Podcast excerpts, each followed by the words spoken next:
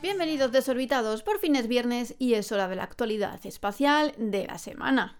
Hoy os contaré quién lanzará el próximo satélite de Corea.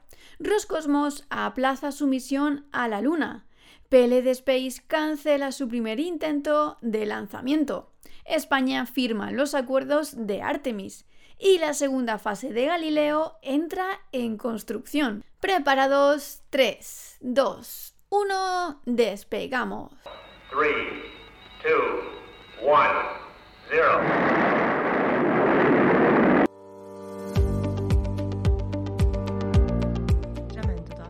Arianespace ha firmado un contrato de lanzamiento para el satélite de observación de la Tierra COMSAT 6, que será puesto en órbita por el lanzador ligero europeo Vega C. COMSAT 6 se lanzará desde el puerto espacial europeo, en la Guayana francesa, no antes de diciembre de 2024. COMSAT 6 es el segundo satélite de imágenes SAR desarrollado por CARI reemplazará a su predecesor COMSAT 5, mientras implementa un rendimiento de radar de imágenes mejorado. Este satélite de observación de la Tierra llevará dos cargas útiles, el instrumento SAR y el S-AIS.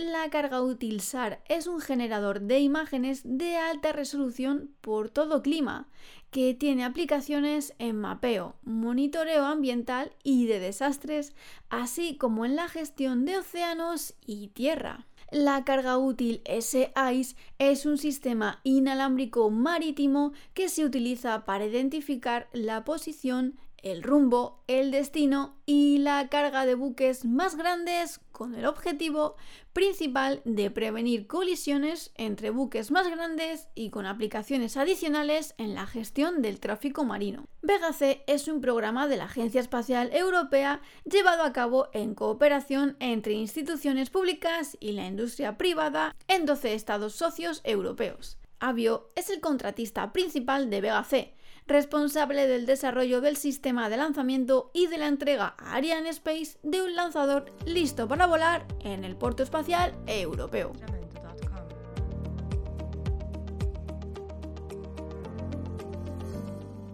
La agencia espacial rusa Roscosmos ha pospuesto el lanzamiento de la estación Luna 25 para el próximo mes de agosto prevista inicialmente para el 22 de agosto del pasado año, se anunció en febrero su aplazamiento para el próximo día 13 de julio y se ha vuelto a aplazar ahora por un mes más. La estación automática rusa se convertirá en el primer dispositivo doméstico de Rusia en un satélite natural de la Tierra. La misión Luna 26 se lanzará en 2024, Luna 27 en 2025 y Luna 28 en 2027. Está previsto que el vuelo de Luna 25 dure unos 4 o 5 días y aterrice no en la región ecuatorial de la Luna, sino en la región de su polo sur.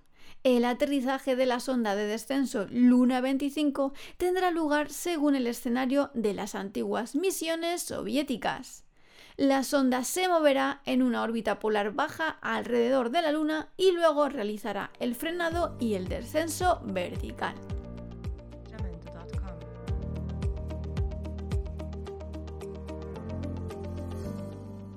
No ha podido ser desorbitados el lanzamiento del cohete Miura 1 de la empresa PLD Space ha sido cancelado por las condiciones meteorológicas desfavorables.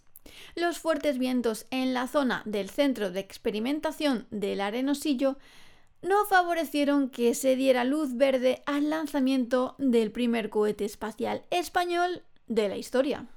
Además, PLD Space también detectó problemas en la carga de oxígeno líquido al ser demasiado lento. Tanto la rampa de lanzamiento como el cohete están en perfecto estado y el equipo afronta con determinación los próximos días. Próximamente se anunciará una nueva fecha de lanzamiento.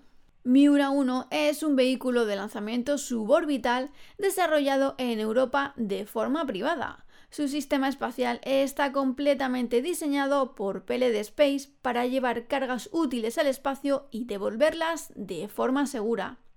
El objetivo de la empresa de Elche es impulsar la investigación científica y el desarrollo de tecnología en condiciones de microgravedad para ayudar a las personas en la Tierra.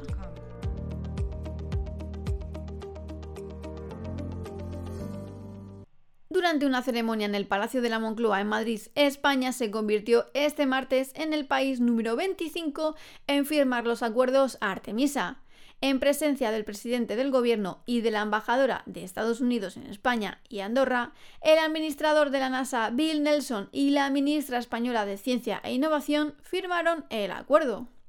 Los acuerdos Artemisa establecen un conjunto práctico de principios para guiar la cooperación en la exploración espacial entre las naciones, incluidas las que participan en el programa Artemisa de la NASA. Otros países firmarán los acuerdos Artemisa en los próximos meses y años, mientras la NASA continúa trabajando con sus socios internacionales para establecer un futuro seguro, pacífico y próspero en el espacio.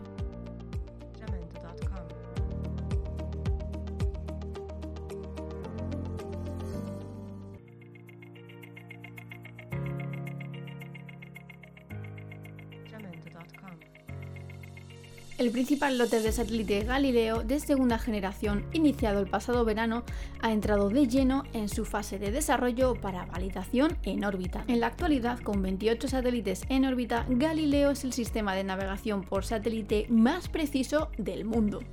En esta segunda etapa se lanzarán 10 satélites Galileo más. De hecho, se espera que el primero de los satélites Galileo de segunda generación con capacidades mejoradas comience a unirse a la constelación en los próximos años. Tras un nuevo lote de adquisiciones en el verano de 2022, todos los demás componentes fundamentales de Galileo de segunda generación ya están listos para construirse con la industria europea, como los bancos de pruebas del sistema, su segmento terrestre y el soporte de ingeniería la Agencia Espacial Europea, actuando en nombre de la Agencia de la Unión Europea para el Programa Espacial EUSPA, como autoridad de diseño de Galileo y líder en desarrollo de sistemas, ha adjudicado en los últimos meses hasta mil millones de euros en contratos, lo que acerca el compromiso total en Galileo de segunda generación a 3.000 millones de euros en este marco financiero. Y hasta aquí el programa de hoy. Espero que tengáis un fin de semana espectacular y nos vemos por YouTube con más entrevistas y misiones. Hasta la semana que viene, desorbitados.